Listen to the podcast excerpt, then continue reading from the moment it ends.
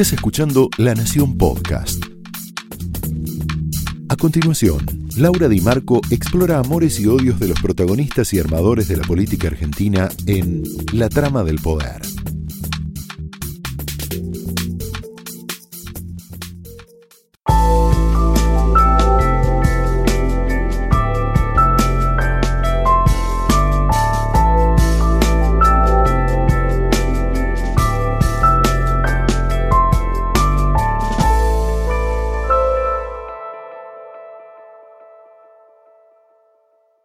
Buenas noches, bienvenidos a otra trama, otra trama que es, es social y que tiene que ver con el modo en que Cambiemos está encarando el ajuste.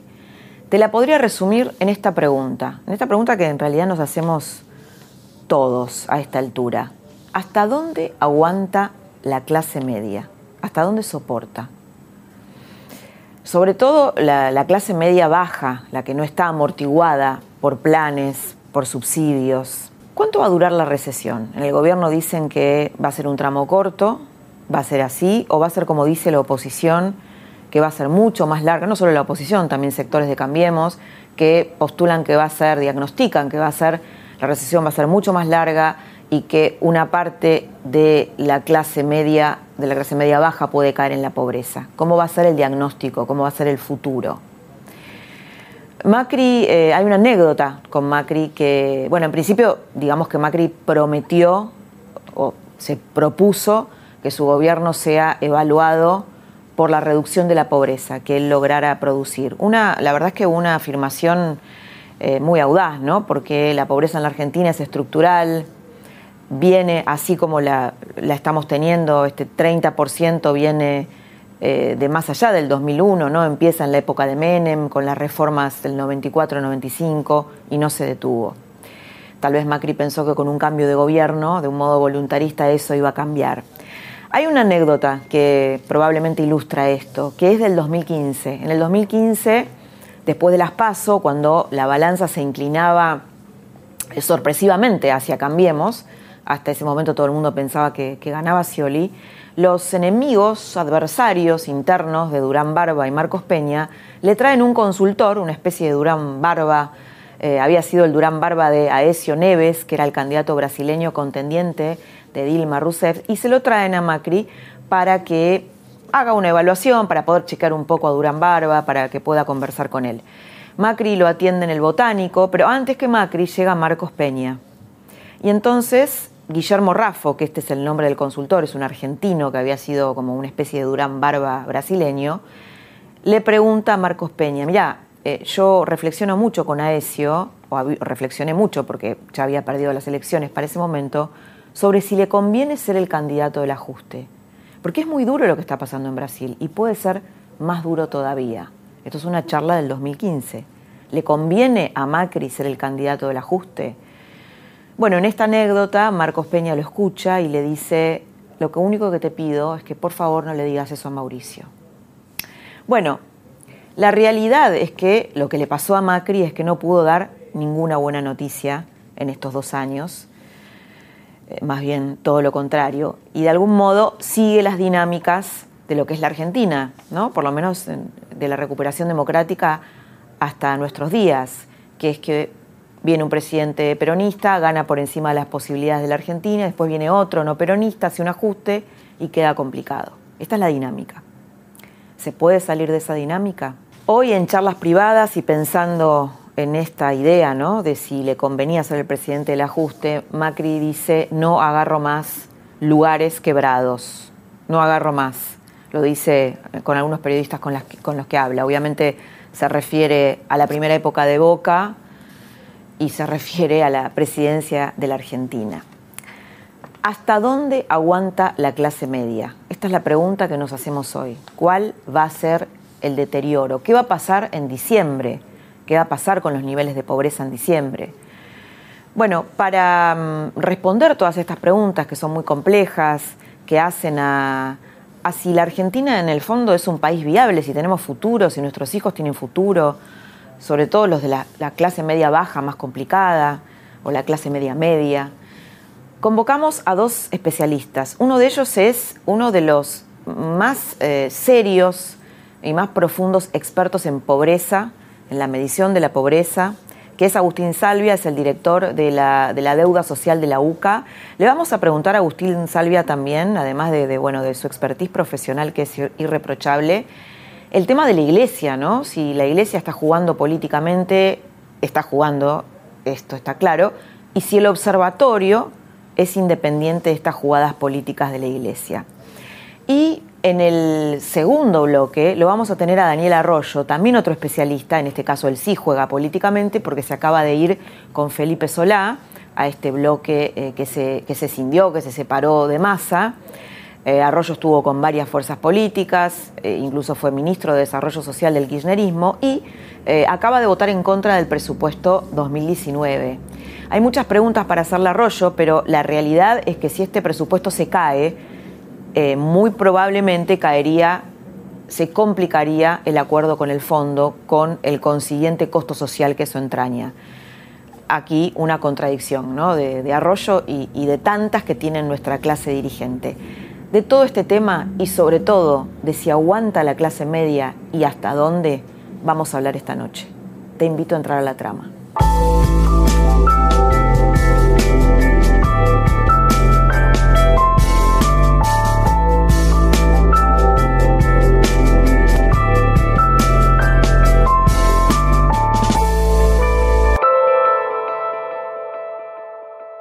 Estamos con Agustín Salvia, el director del Observatorio de la Deuda Social de la UCA.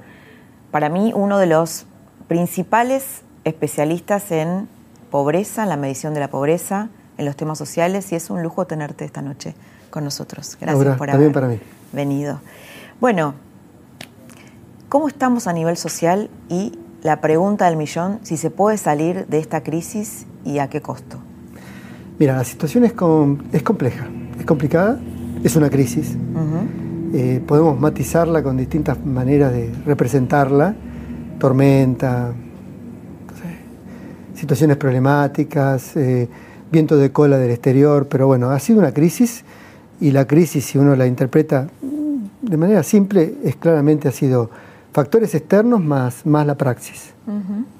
Eh, se perdió una oportunidad, creo que una oportunidad importante de llevar adelante un proceso de transición en donde hubiese una recuperación económica, en donde hubiese mejores condiciones para pensar en un proyecto de desarrollo hacia adelante como país, un proyecto político de desarrollo. Eh, creo que el 2017 nos permitía o nos abría la posibilidad, a partir de un proceso de recuperación económica, abrir un campo de acuerdos económicos y sociales a través de un Consejo Económico Social que pensara políticas de Estado hacia adelante. Parecía que se salía con el gradualismo, ¿no? Exactamente. Parecía que se salía. De hecho, por eso Macri gana las elecciones. Exactamente.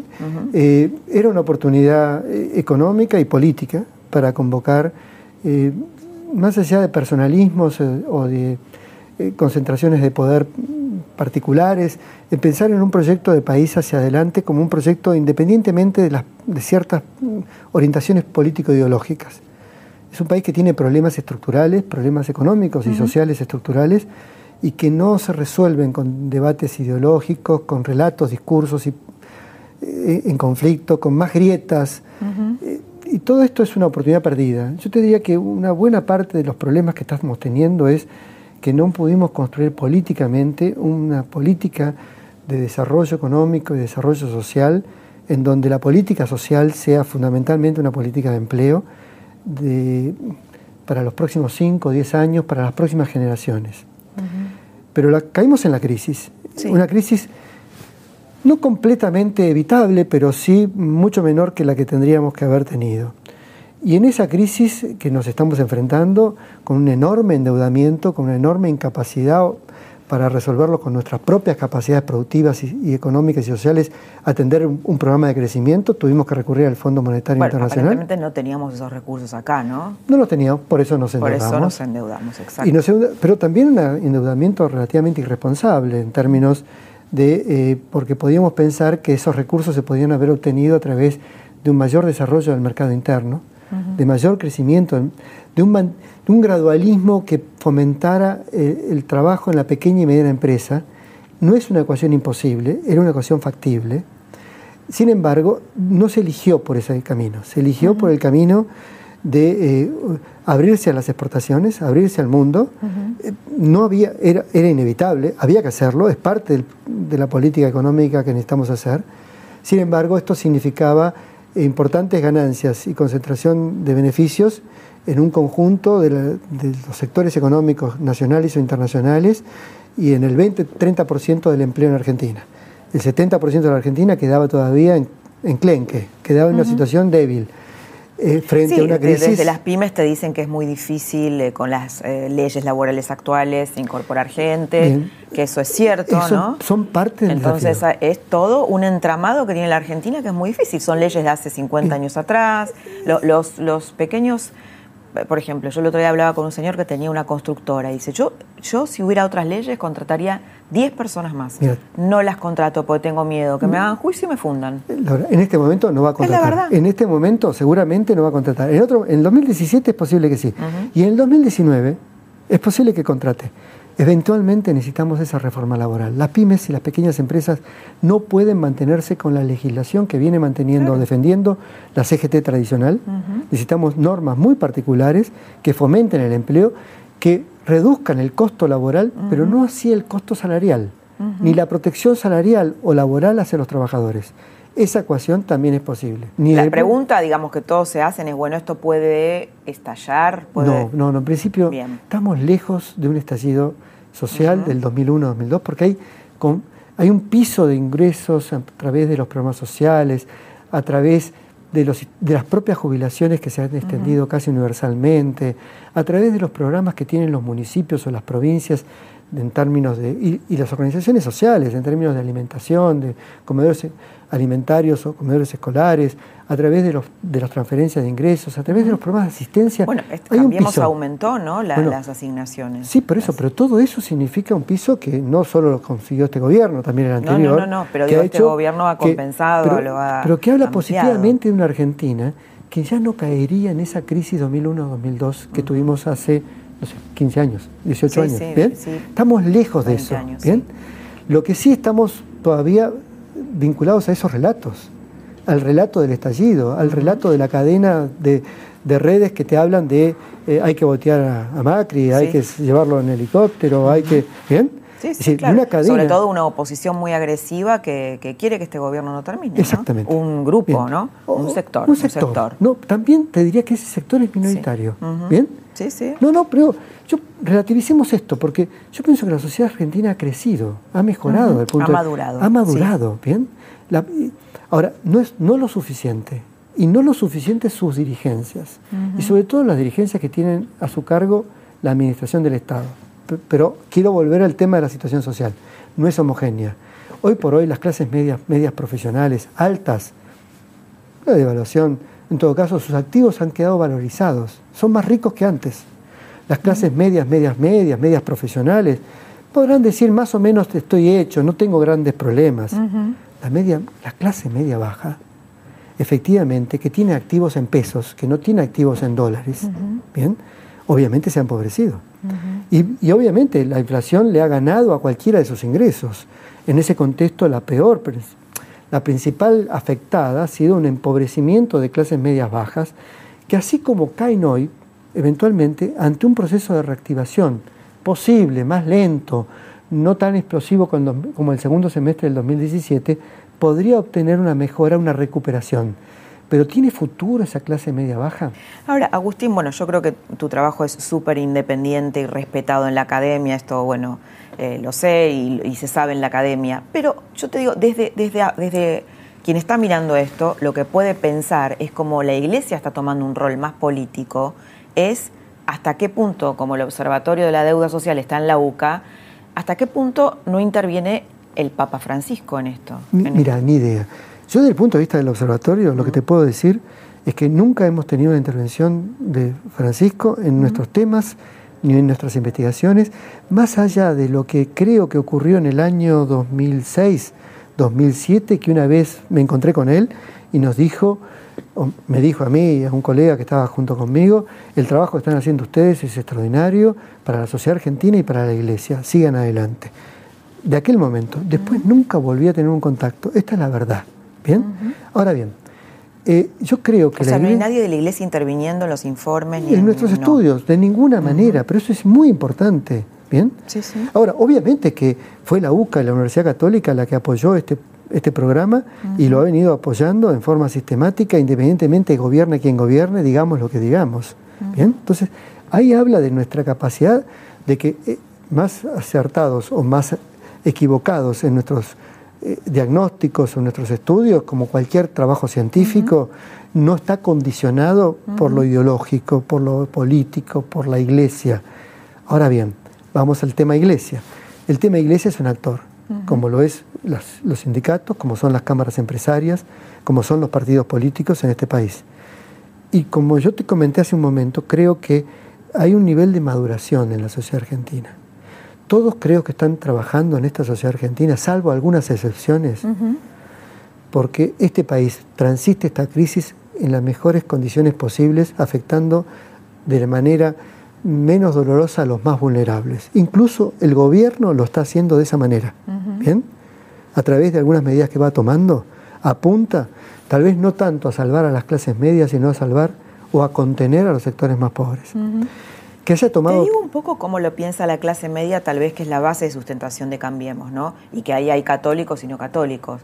Creo que, a ver, la clase media lo que no entiende es cómo el clan Moyano, que está fuertemente cuestionado por, por muchos sectores de la sociedad, que es acusado de mafioso, es recibido por la iglesia, es amparado por la iglesia. Esto creo que la gente no, gran parte de la gente no, lo entiende.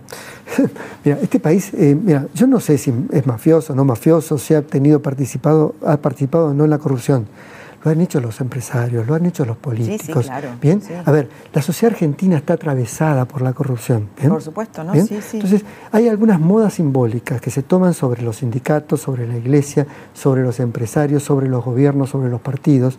Eso tiene mucho que ver cómo se va construyendo el discurso o el relato comunicacional simbólico en esas clases medias. Creo que parte de una acción de, a ver, no, no, no quiero hacer ninguna crítica no al periodismo, porque al revés, en la medida que ocurra un periodismo independiente, todo esto puede ser discutido y debatido, pero sí creo que existen a veces modas culturales alrededor de estos procesos. Entonces, que la Iglesia eventualmente haya participado en, un acto religioso con, eh, eh, eh, en Luján, en donde incluso se haya valorado, reconocido, puedo yo no estar de acuerdo, en lo personal te diría, pero desde el punto de vista social, desde el punto de vista sistémico desde el punto de vista eh, institucional, sistémico de una sociedad, eh, es un hecho que converge hacia la paz social, que hace que se construyan puentes, que se articulen puentes, esto es difícil tal vez de entenderlo para quien alguien rabiosamente está en contra del moyanismo, diga, che, miren lo que está haciendo la iglesia. pero, pero lo contrario pasa lo mismo. Es un símbolo de la, de la, de la mafia sindical. Pero a ver, pero eh, cuando, cuando, Macri se juntó al revés, pareciera que ahonda la grieta, Cuando Macri se juntó con Moyano, no se hacían esas críticas, al revés, se valorizaban y se decían, mira qué bueno, Macri está teniendo capacidad de convocar al moyanismo. Mm. Pero a ver, son, eh, entiendo esto, cuando hoy por hoy hay que hacer, ¿cómo hacemos? ¿Cómo, cómo seguimos con este país después de los cuadernos? Agustín fue justo el día que le piden la detención a Pablo Moyano, es ahí donde lo, la justicia tiene que, tiene que actuar en consecuencia y tiene que ser libre. Pero a ver, el, no, a ver, vuelvo a plantearte, no, creo, no quiero señalar que el acto, el hecho simbólico o político que haya podido hacer Randrizani en ese acto, en, esa misa, no pueda ser políticamente cuestionado en términos de los debates políticos. Digo, si Macri hubiera recibido a Moyano, hubiera sido exactamente el mismo escándalo, ¿no? Eh, en ese momento. Pero yo te lo estoy transmitiendo desde el punto de vista sociológico. Mm. Desde el punto de vista sociológico, lo que está operando en ese proceso, como cualquier encuentro, como cuando Vidal se encuentra con Massa, o cuando eh, eh, mm, SICA se encuentra eh, con los sindicalistas, estamos teniendo lugares de encuentro en este país que hace la posibilidad de pensar que no necesariamente tenemos que resolver el problema con la confrontación y tirando al, al otro por la ventana. Este proceso es muy, esto es lo que yo te diría, sociológicamente, todos son indicadores de maduración desde el punto de vista social desde el punto de vista ideológico, ah, te puede, alguien que está ideológicamente puesto en, el sector de Cambiemos y dice, che, pero yo estoy completamente laico, anticorporación sindical, anticorporación iglesia. No, corporación, sino ese tipo, no de sindicalistas que son millonarios. Pero a ese lo tenés que, arrestar. Hace 40 años que están. Y, bueno, y que, esperen la justicia y que haya renovación sindical. Pero eso es parte de una política. No, ante el sindicalismo como actividad, pero, por supuesto. Pero esa es parte de una política que tiene que es que trasciende la coyuntura, que trasciende, que es parte de una política de cambio social, así como tiene que haber impuestos, un cambio en la reforma tributaria, y tal vez haya que pensar en impuestos a la herencia, nadie lo está discutiendo, ¿bien? es mucho más crucial, pero es muy importante, no pensado para, para una coyuntura económica como esta, en donde ahora le aplico un impuesto a la herencia por la, o a las ganancias, a las transferencias de propiedad, pero pienso de acá a 20 años o 10 años en un cambio progresivo en la ley de herencia, así como tengo que pensar en un consejo económico social, y nadie está pensando en eso, ¿bien? Claro, vos decís alternativas más creativas, ¿no? Pero obvio. Distintas más. Me estoy poniendo a discutir si se hubo una misa y quiénes estaban en esa misa, y eso no cambia la política de desarrollo de este país, no cambia ni siquiera la coyuntura, por el contrario, la coyuntura mejora. Porque lo que estamos obteniendo de esa la coyuntura... no sé, lo que ahonda es la grieta. Eh, ¿Por qué pensás? A ver, Laura, por, porque, porque lo ves en la gente, la gente está muy enojada con el Papa Francisco, con la iglesia. Eh, Yo nunca la vi así, hace muchos años que soy periodista y eh, nunca lo vi así. ¿no? Mira, está indignada, vos decías, el tema de los empresarios. no, no hubo un pronunciamiento de la iglesia fuerte sobre la corrupción del kirchnerismo que se destapó con los cuadernos.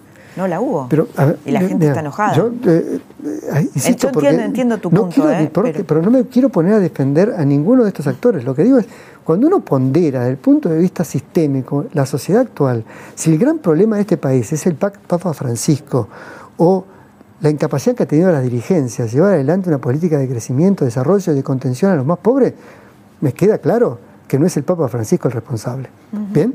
Y sin embargo no estamos poniendo ahí el acento. Cuando pensamos que una gran capa de empresarios corruptos y de funcionarios corruptos en este país, pero no del último gobierno. ¿bien? Y, no de solo esos empresarios que están hoy sindicados. ¿Quién no sabía y no conocía de los temas de los cuadernos? Hablemos con la casa empresaria. ¿Te vas a dar cuenta? Es, parte de la cultura empresaria. Y todo eso no es más importante, no es más importante para calar, para pensar, para revisar, que lo que podríamos estar revisando de una...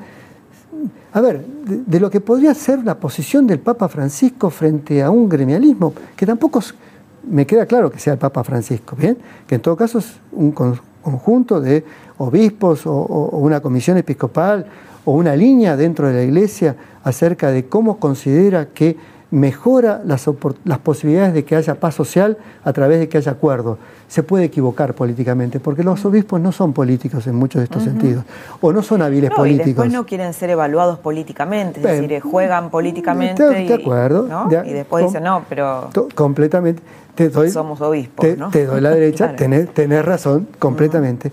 Pero no es lo más importante. Desde el punto de vista, lo más. A ver, te lo digo desde la perspectiva sociológica ni siquiera, eh, a ver, ni, ni, porque pertenezco a la UCA, ni porque, no, y porque pertenezco al CONICET y a la Universidad de Buenos Aires. Bien, desde todos esos lugares. Te diría que el mayor problema no es ese, ese en todo caso agrava la grieta, agrava la grieta que poner el acento en que ese es un problema. Cuando el problema que estamos teniendo en este momento central es cómo pensamos el día después de esta crisis se sale. De esta crisis no va a haber estallido social. ¿Bien? Qué tranquilidad me das. Bien. Y nos estás dando a bien, todos. Exactamente. Ahora, ¿cómo se sale? ¿Cuándo se sale? ¿Con qué capacidad de producir mejoras reales para los sectores pobres. Sí, y a ver, si este país tiene solución, si es viable. Si es viable y tiene un proyecto no, para, futuro. no para agudizar su subdesarrollo, sino para efectivamente producir un proceso de convergencia, bueno, esto creo que es el tema de agenda que debería ser central. Coincido, sí. Y, y, en ese tema no hay ningún debate. Ningún debate. Tal vez no necesitamos políticas, pobreza cero. Necesitamos hambre cero por ejemplo, ¿bien? para un próximo gobierno. Y necesitamos... ¿cómo ¿A cuánto estamos del hambre cero? Y no, 5 o 6%. ¿Bien? Es decir, de ¿Pero la qué pasa? ¿A esa gente no, no, no le llegan Dos, los 3 millones de personas. No, les llegan, pero no es, no es un problema de subsidio, porque no solamente con esa plata tenés que comprar comida, tenés que transportarte, comprar el combustible, eh, digo, tenés que, tenés que vivir de otra manera, tenés que pagar deudas. Los pobres se endeudan, y mucho, y gravemente, ¿bien? Y pagan intereses leoninos, bien. Entonces, en esta lógica, necesitamos políticas de desarrollo que al mismo tiempo, al mismo tiempo, así como aprovechemos vaca muerta y un tipo de cambio favorable y las economías regionales, así también tenemos un conurbano muy complicado, al cual le llega menos todas esas mejoras. Así como en la etapa del desarrollo industrial de los 40, 50, 60, el conurbano era el centro del desarrollo, hoy por hoy la industrialización no es el esquema más importante de, la industrialización fabril tradicional, y es el conurbano, con 12 millones de personas, el que sufre mucho más cualquiera de estas políticas recesivas. Necesitamos políticas que creen mercado interno en esas localidades, pero necesitamos que favorezcan la exportación y los mercados regionales. Ahora, al mismo tiempo, ¿qué hacemos con el hambre? El hecho de que 20, 25 personas de pobreza, de pobreza estructural estén en pobreza estructural y 5, 6, 7% estén en pobreza extrema, sufriendo hambre, Estamos en una política de hambre cero. ¿Es factible? Claro que es factible. Mm. Pero sabes que técnicamente es factible y el costo es muy bajo. Bernardo Kosakov ah, incluso ha, tenido, ha tenido un planteo muy importante, muy interesante, mm. de proponer pobreza cero a través de un sistema de transferencia de impuestos de, los de, las exportaciones, de los sectores más dinámicos, de los excedentes de exportación, hacia un sistema que no signifique pérdida de ganancia incluso para los sectores exportadores, pero que signifique la posibilidad de combatir el hambre y el hambre más extremo. ¿Cómo, cómo para, para cerrar, eh, Agustín, cómo eh, ves el año que viene y esta clase media que es bueno la base de sustentación de Cambiemos, que es la que más sufre, que, es la que más, digamos, sí, ha sufrido el impacto de esta recesión? ¿Cómo la ves en función de lo que viene sucediendo? Bien, tenemos incluso, eh, a ver, desde la, desde la realidad, desde los hechos reales, eh, van a sufrir, vienen sufriendo este tercer trimestre, son los principales sectores en que ha caído en la pobreza desde el punto de vista de los ingresos. ¿Va a haber más pobreza? Sí, pobreza, sí. ¿En diciembre? En diciembre, sí. ¿Qué calculas? Del 30% seguro, más que en 2016 o por ahí, o incluso un poquito más. Eh, creo que esa va a ser la situación, pero no, ¿No más del 30 o no? Sí, más del 30, más sí, del 30. más del 30, pero, pero creo que más allá de la cifra, el tema es, es como uno hace la valoración relativa y cómo los propios actores se sienten frente a lo que habían vivido. ¿Van a ser más pobres que en el 2017? Sí, obviamente. ¿Van a ser más pobres que en el 2016 y un poquito más? ¿Van a ser más pobres que en el 2015? Y algunos te van a decir, sí, estábamos mejor con Cristina. Y otros te van a decir, ahí estamos, tenemos más posibilidades y más futuro. Esa clase media va a estar política e ideológicamente dividida. Dividida, claro. ¿Bien? Sí, sí, por ¿bien? En estos sí, sí, porque inclusive no solamente hay una valoración económica, ¿no? Muchos te dicen yo prefiero eh, vivir a café con leche y que no vuelvan. Pues, bueno, Hay gente que dice exactamente, eso. Exactamente, Entonces, la vas a tener dividida. Ahora, los que vas a tener más pobres, los vas a tener diciendo que se vayan, que vuelva Cristina. Y a los que vas a tener menos pobres, te van a decir, che, no sé, eh, Cristina, menos no, cualquier otro. Algunos te van a decir, aunque no venga acá Macri, pero uh, cualquier otro que no sea Cristina. eventualmente terminarán tal vez votando a, Macri. Pero económicamente van a ser más pobres pero como lo han sido otras veces. No, nada nuevo en, las, en los ciclos de empobrecimiento y de reactivación de las clases medias. Bien, por eso te, yo quiero quitarle cualquier halo dramatismo. De, dramatismo.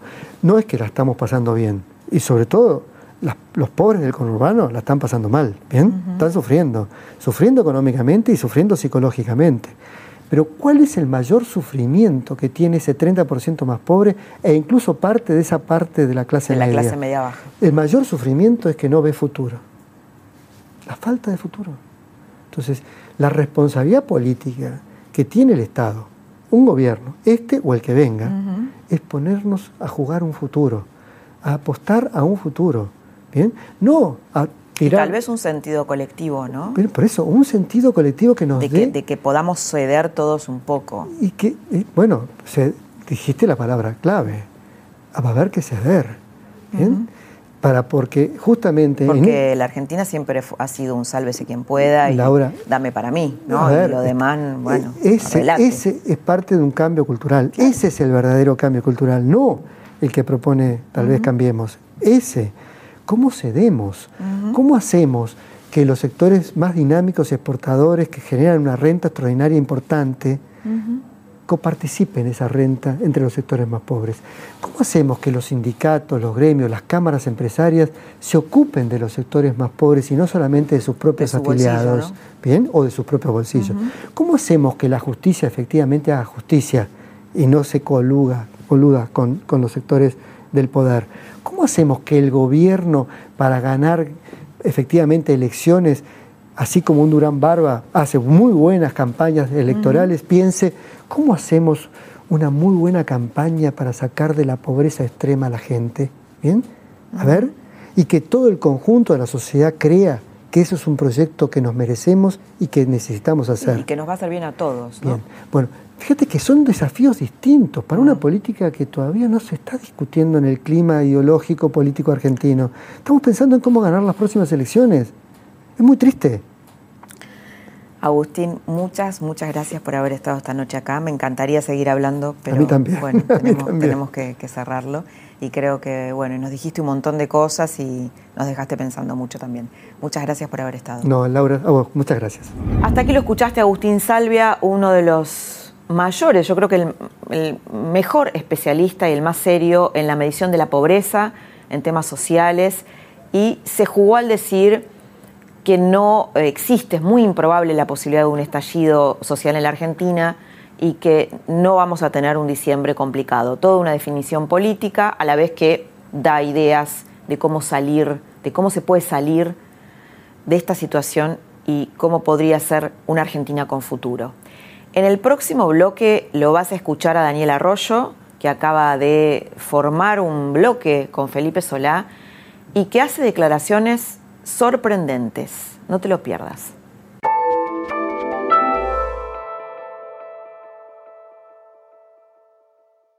Estuvo con el kirchnerismo, se fue al masismo, rompió con el masismo, ahora está con Felipe Solá, Vicky Donda y el movimiento Evita.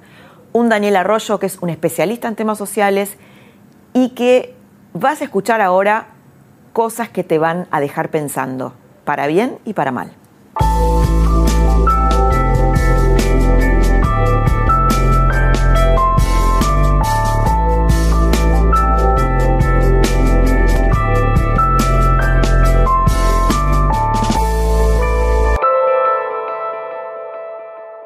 Eh, buenas noches, Daniel. Bienvenido a la trama. Hoy tenemos una trama social. Vamos a hablar del tema social, vamos a hablar de qué puede pasar en diciembre. Y bueno, vos estás en este momento en una, una fracción con Felipe Solá, te fuiste del masismo.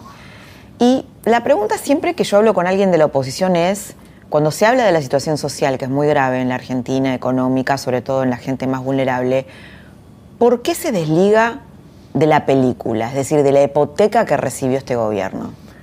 No, este gobierno recibió una hipoteca muy compleja. La Argentina del 2011 en adelante empeoró su situación en términos generales. Si uno toma el gobierno anterior, del 2003 al 2009 mejoró la situación, bajó la pobreza, bajó la desocupación, en parte por lo que es el viento de cola y por algunas políticas que se aplicaron. 2009-2011 se traba y del 2011 en adelante empieza a empeorar la situación, objetivamente empieza a empeorar. Recibió una situación crítica este gobierno. Creo que en esencia la empeoró, a mi modo de ver, por tres cosas.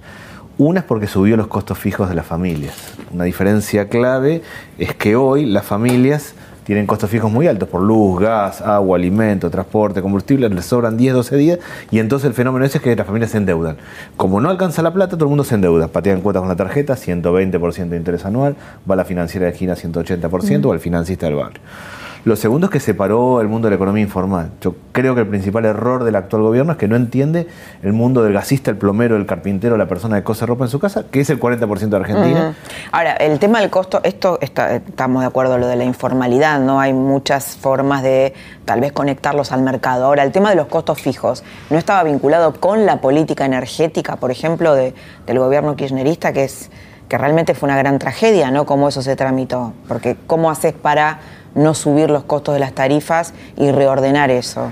Eh, la hipoteca energética me refiero. Está claro que había una hipoteca energética y está claro que, tenían que subir. No podían subir de la manera que subieron y no pueden estar enganchado todo el resto de la economía a la suba de, las tarifas. Ahí está el tema central. Sube las tarifas, sube la leche, sube el pan. Sube el dólar, sube la leche, sube el pan. Sube el combustible, sube la leche y sube el pan todo ese proceso requiere de algún nivel de regulación. Yo creo que el gobierno cree demasiado en que esto se va a acomodar porque sí, y objetivamente no es esa la situación, y requiere algunas políticas. Por ejemplo, a mi modo de ver, en este marco, la caída social no va a tener piso si no se controla el precio de los alimentos. Haber generado algún mecanismo de compensación, entendiendo que había que subir las tarifas, fue lo que faltó. Yo creo que el gobierno entendió que las tarifas no, tenían, no iban directo al tema de la canasta básica, y eso es un error clave, porque varias veces estuvieron desfasadas las tarifas en la historia argentina y siempre terminaron generando procesos inflacionarios muy complicados. ¿Por qué te fuiste con Felipe? ¿Por qué lo dejaste a Sergio Massa, que, bueno, no sé, ah, tiene un discurso en este sentido? ¿Cuál fue el punto de quiebre? Ah, yo con Sergio Massa tengo la mejor opinión personal y política. Pero te fuiste. Me fui. Una persona que se le acerca a Roberto Labaña o José Manuel de la Sota está claro que tiene una característica y un perfil de dirigente significativo. No a cualquiera se le acercan ese tipo de personas. Lo que yo creo en esencia es que hay que construir una única oposición unida. Ese es mi punto que claramente acá el modelo del gobierno, mi modo de ver, deja 20 millones de personas afuera. El esquema el que lleva adelante el gobierno deja 20 millones de personas afuera. Si esto tiene continuidad, es muy malo para Argentina, tenemos que unirnos toda la oposición lo que queremos ser en este interbloque que conformamos, que se llama Red por Argentina, es un puente, una articulación para construir toda la oposición, que no las diferencias no estén dentro de la oposición, sino respecto del gobierno. Ese es el punto principal de diferencia. Creo que al final vamos a estar todos juntos construyendo una gran oposición unida. Por dos caminos. Pero, vos hablas con Piqueto, con Schiaretti, con el peronismo federal y no lo quieren, no quieren que esté Cristina ahí. Eh, está claro que no quieren que esté Cristina. ¿Y cómo van a hacer para lograrlo? A mí me parece que en América Latina lo social define lo político. Que el nivel de tensión social va a crecer en Argentina porque hay un parate fuerte de la actividad, está complicado. Vamos a una recesión larga, claramente. Vamos a mayor tensión. Si la conflictividad social es fuerte, va a ser más fuerte. El presupuesto es un recorte de 400 mil millones de pesos que va a terminar complicando más las cosas. A mí me parece que eso va a terminar acomodando. Yo tengo un miedo y es que en la Argentina pase lo de Brasil. Para mí la situación social en Argentina y Brasil es parecida, no la política parecía en el sentido que se está rompiendo el contrato social. Yo creo que una parte de la sociedad dejó de creer en el gobierno, era un gobierno que era bueno para generar expectativas, dejó de creer en el gobierno y no le crea nada a la política, nada es nadie, nos golpea a todos, me incluyo. Se está rompiendo el contrato social, el Estado se corrió y la sensación es que cada uno tiene que ir por la libre. Y así sale lo mejor y lo peor. El pibe que se mata estudiando, el que vende droga, el que va al truco, que cada uno siente que el Estado no hay, ha Estado y cada uno tiene que arreglarse. Ese vacío o lo llena la unidad opositora, una fuerza de serio propuesta, o la locura para mí la locura es a lo Bolsonaro. Por eso creo que construir esa unidad completa y me parece que vamos a terminar todo aspiro en ese espacio. Ahora, Daniel, yo realmente te, respeto mucho como especialista en temas sociales. Fuiste, bueno, ministro de Desarrollo, también estuviste en la provincia, pero estuviste durante el kirchnerismo, digamos, formaste parte de eso. Lo que yo quiero entender es lo siguiente, a ver cómo vos lo, lo evaluás o cómo vos lo interpretás. Eh, vos decís, este gobierno está dejando 20 millones de personas afuera. Ahora, eh, la gestión del kirchnerismo dejó un 30% de pobres. Es decir, realmente fue un fracaso. Si uno mira la provincia de Buenos Aires, el 60% de la gente no tiene cloacas, por ejemplo. El 40% de los pobres vive en la provincia de Buenos Aires. Es decir, teniendo un contexto mucho más favorable de lo que tiene este gobierno, empezando por el precio de la soja, fue un desastre lo que hizo. ¿Por qué entonces deberíamos confiar en que son la solución? No, yo no creo que la solución sea ir para atrás, pero sí construir una gran unidad opositora. A mí me parece que hubo tres kirchnerismos. Mm. Uno del 2003 al 2009, donde mejoró todo, bajo la pobreza, bajo la desocupación, bajo la deuda, en parte por el viento de cola y en parte por una política activa de que el Estado interviniera. 2009, crisis internacional y crisis del campo para eso. Ahí entra un segundo kirchnerismo para mí, que yo llamaría progresista, 2009-2011, que empieza ley de medios, asignación por hijo, matrimonio igualitario, entra en la batalla cultural. Lo que hoy llamamos la grieta no estaba en la primera etapa y entra en esa batalla cultural y pone nosotros y los otros, unos y otros. Para mí ahí el kirchnerismo entra en batallas y olvida el proceso de desarrollo económico productivo. Pierde la dimensión de la cosa económica productiva y entra en la batalla cultural. Cuando gana Cristina en el 2011, de en adelante, entra en la etapa, yo llamaría fundacional. Dice, bueno, vamos a refundar la justicia, el tipo de cambio. Y ahí se complica mucho y, y, realmente... ¿Pero no se vuelve autoritaria Cristina ahí? Yo creo que no autoritaria, lo que sí creo en esencia es que pierde toda dimensión de, de desarrollo económico productivo y al déficit fiscal y al contexto internacional complicado trata de taparlo como sea, emitiendo, tapando, eh, eh, generando dificultades para las propias exportaciones y intenta tapar el sol con la mano en materia económica, a mi modo de ver. Todo el ciclo del kirchnerismo de punta a punta miró a los sectores más pobres, tuvo una mirada a los sectores más pobres, no de tanto de desarrollo económico, sino de distribución. ¿Qué se diferencia ese ciclo para mí del actual? Yo creo que el actual en esencia entiende que la Argentina es soja, minería, sector financiero y salarios bajos. Entiende que la Argentina es competitiva en lo que es competitivo, soja, sector financiero y minería, mundo del conocimiento, y que va a ser competitivo en base a salarios bajos. Ese esquema le sobran 20 millones de personas. Yo no estoy pensando que la Argentina tiene que ir para atrás, tiene que ir para adelante. De hecho, yo cambié mi cabeza. Eh, yo siempre me formé con la idea que lo institucional era importante, pero lo importante era lo económico, lo social, la pobreza. Siempre cuando decían, la Argentina tiene problemas institucionales, yo decía, sí, pero es el problema número 50. El problema es la estructura económica, productiva. En el último tiempo vi que el tema institucional y la corrupción son centrales y definen y, y complican el funcionamiento de un país. Pero lo otro también está. ¿Cómo hacer esa articulación? La superación de la Argentina viene por hacer esa articulación entre una dimensión institucional que hay que corregir, donde es evidente que hay un tema de, corrupción y es evidente que funcionan muy mal las instituciones, y un esquema productivo económico que objetivamente no da lugar a todos si no tenemos que, alguien que cuide las economías regionales. Yo te escucho y sé que, digamos, formas parte de una fuerza como el peronismo que tiene mucho que ver en el lugar en el que estamos, ¿no? Digo, por ejemplo, eh, Salvia, Agustín Salvia es uno de los protagonistas de esta trama de, esta noche. Y él muestra claramente que una de las el, punto en el que la Argentina empieza a fragmentarse y a crecer la pobreza de una manera importantísima es durante la época de Menem. Bueno, esto es peronismo, ¿no? Absolutamente. Eh, yo he sido muy crítico. Entonces digo, porque el peronismo se plantea como, bueno, esto es un desastre y nosotros no tenemos nada que ver con todo esto. Sí, Ah, yo creo que va un poquito más allá. A mí del peronismo, yo vengo del, yo vengo del peronismo en esencia porque nací en Calle de Tierra y eso me configuró. pero, pero lo que quiero decir es, el peronismo se transformó en un genérico en Argentina. Es como ser católico, ser de boca. Uno puede ser católico, ser de boca y estar en distintos espacios políticos. Con el peronismo pasa lo mismo y yo creo que con el radicalismo va camino a pasar lo mismo. Ahora, más allá de eso, ha tenido ciclos complejos. Los 90 han sido un muy mal ciclo, claramente, para la Argentina.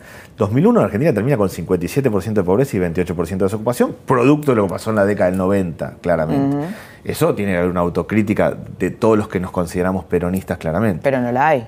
Yo sí la hago y, sí la creo, y creo que, que, lo que viene en adelante no es peronismo sí, peronismo no, sino cómo construimos un esquema, yo creo que debe ser desarrollismo del siglo XXI desarrollismo inteligente, que es vincularnos con el mundo, pero no a lo tonto, articular y cuidar determinados sectores productivos, hacer las tres cosas centrales. Eh, ¿Cuáles son los tres problemas para mí estructural Argentina? Primero, que nuestra escuela secundaria no lleva a los jóvenes al siglo XXI. Si nosotros nos damos vuelta a la escuela secundaria, no va a haber siglo XXI para la mitad de los jóvenes en Argentina.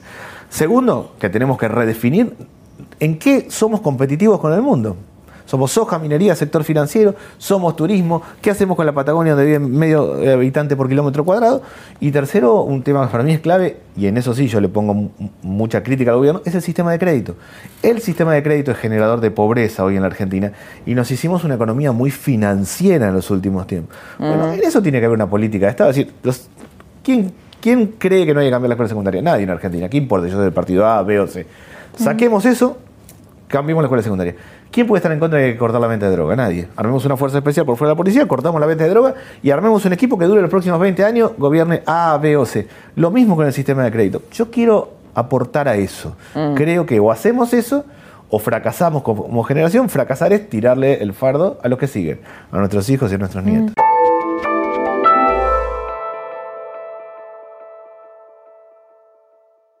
Estoy pensando también en que parte del problema que tenemos es la estructura mafiosa que tiene la Argentina. Estoy pensando en los cuadernos K, ¿no? en esta connivencia entre empresarios, eh, empresarios corruptos y funcionarios corruptos y un Estado saqueado. Digo, porque eso también tiene que ver con la plata que no tenemos hoy. Absolutamente. A mí me parece que, la corrupción fue evolucionando negativamente. No, te digo porque vos decís, bueno, estemos todos juntos y con Cristina también, pero Cristina era parte de esa, de esa asociación, digamos, ¿no? Y de ese saqueo al Estado. A mí me parece que durante el gobierno anterior hubo un sistema de corrupción a través de la obra pública. No es que hubo un funcionario que, se quedó con algo, sino un sistema, un sistema articulado. Y que eso realmente la Argentina tiene que superarlo e ir hacia otro lado. ¿Crees que Cristina sabía o no sabía de esto? No, no lo sé. ese tipo de cosas realmente no lo sé. Me da toda la impresión, objetivamente, de que la corrupción, yo veo así, los 90 la corrupción fue una corrupción clásica. Un funcionario que se quedaba con un sobresueldo, que quedaba con algo, que hacía algo. Y terminaba este, los funcionarios ganando un montón de plata y saliendo a las revistas mostrando sus casas que no tenían nada que ver con los sueldos ganados. Sí, sí. En la etapa anterior hubo un sistema de corrupción a través de la obra pública que es mucho más complicado porque es toda una red. En el actual gobierno yo veo un problema estructural y es que en las áreas estratégicas, alimentos, medicamentos y combustible, los que tienen que controlar están del otro lado del mostrador. No, es que están de los dos lados, están del otro lado del mostrador. El que tiene que controlar los alimentos, en realidad está interesado en la rentabilidad de los supermercados. Los medicamentos ni hablar y el combustible absurdamente se ha liberado creo que hemos evolucionado malamente y que hay responsabilidad de todos lados y que todos han saqueado al Estado, claramente, en distintas maneras. Me parece que hay que hacer una autocrítica fuerte. Yo como peronista tengo que hacer una autocrítica fuerte, más allá de que muchos de esos procesos no forme parte. Y que tenemos que establecer un criterio común en la política. Y es el respeto a las instituciones y realmente reglas de institucionalidad y de transparencia diferentes. Soy optimista porque para mí las segundas y terceras líneas de la política, del sindicalismo y del mundo empresario son mejores que las primeras líneas. Yo creo que viene una clase dirigente. Sos optimista. Sí, pero hasta en lo deportivo, hasta en el fútbol lo veo. O sea, yo veo una, una clase dirigente que viene mejor que la que hay en varios planos, no solo en lo político. Mm. Vos mencionaste el 2001, ¿no? Y una lectura que se hace del 2001 es que de la Rúa cae no solamente por el efecto la hipoteca de la convertibilidad que no pudo resolver, sino porque el, Fondo Monetario le suelta la mano, ¿no? Absolutamente. Ahora, tenemos un préstamo del fondo, eh, dependíamos, dependemos de que se apruebe el presupuesto, porque si no ese préstamo se, complicaría. ¿Por qué votaste en contra del presupuesto?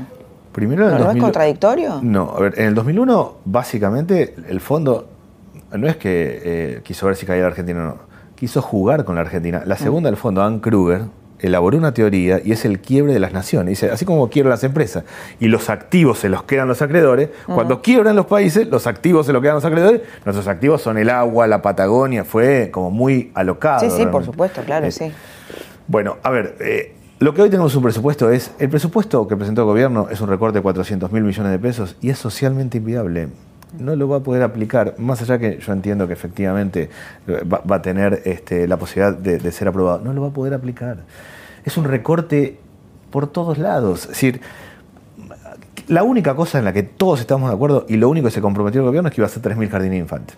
Todos estamos de acuerdo que los chicos de 3 y 4 años tienen que tener salitas donde ir. 65% de recorte. No va a haber jardines de infantes en Argentina. El año que viene, las madres les va a costar más tener, eh, poder anotar a sus hijos en sala de 3 y 4 años. Adicciones, viven hablando del tema, 65% de recorte.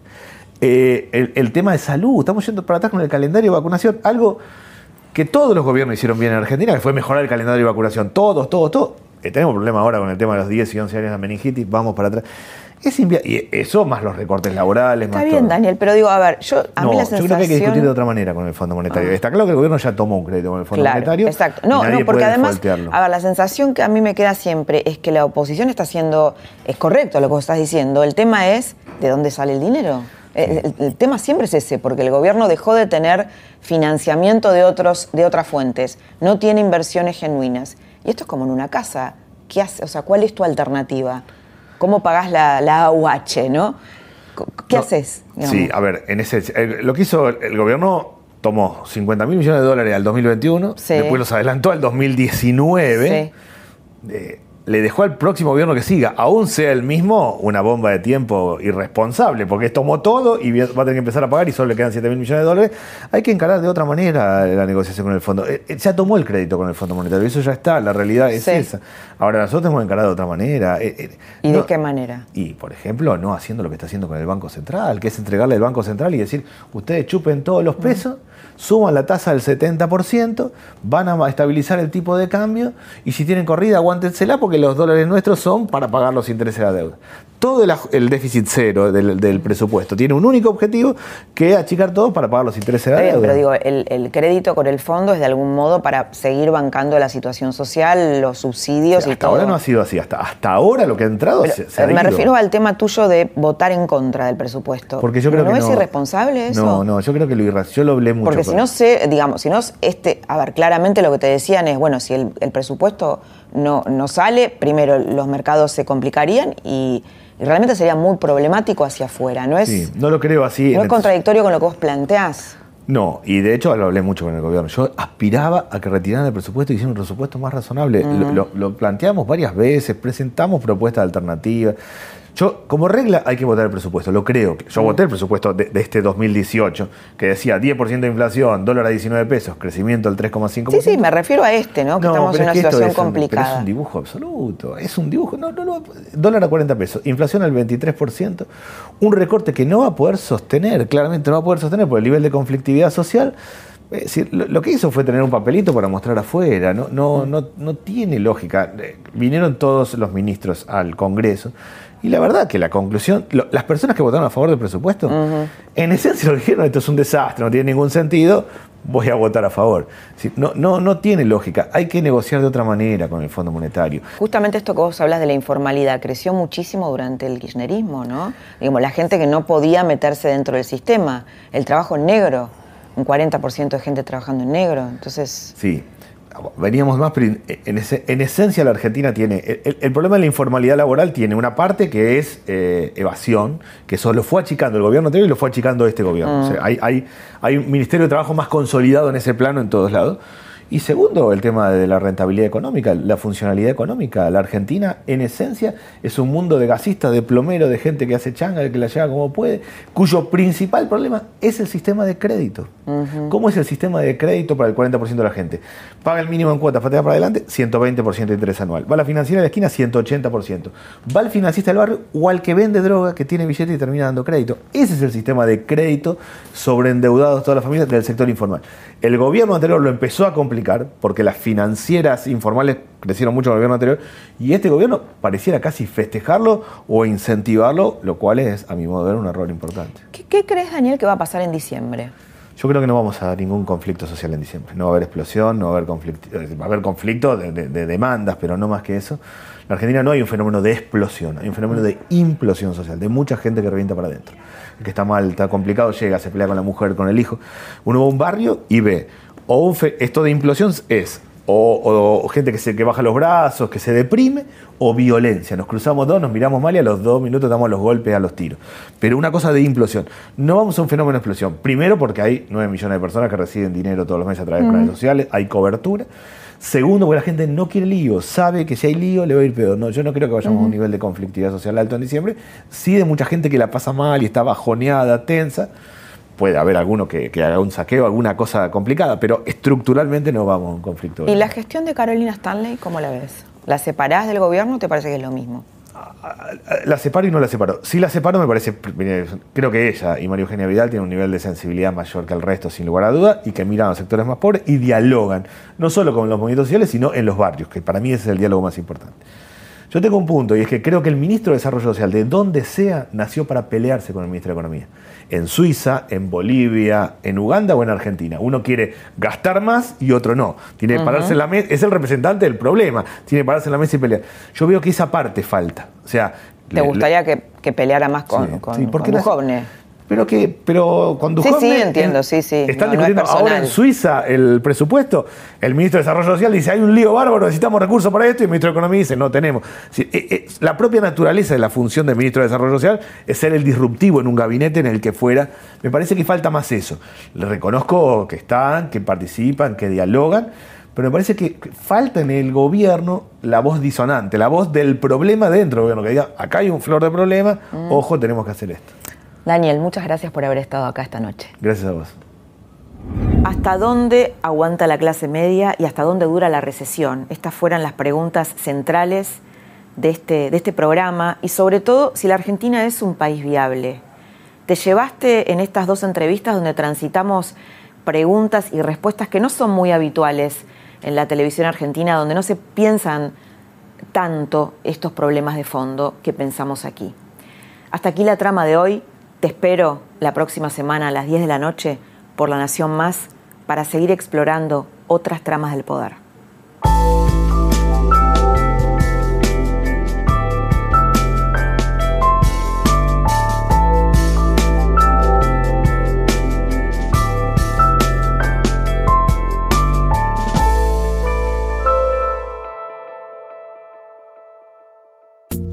Esto fue La Trama del Poder con Laura Di Marco un podcast exclusivo de La Nación.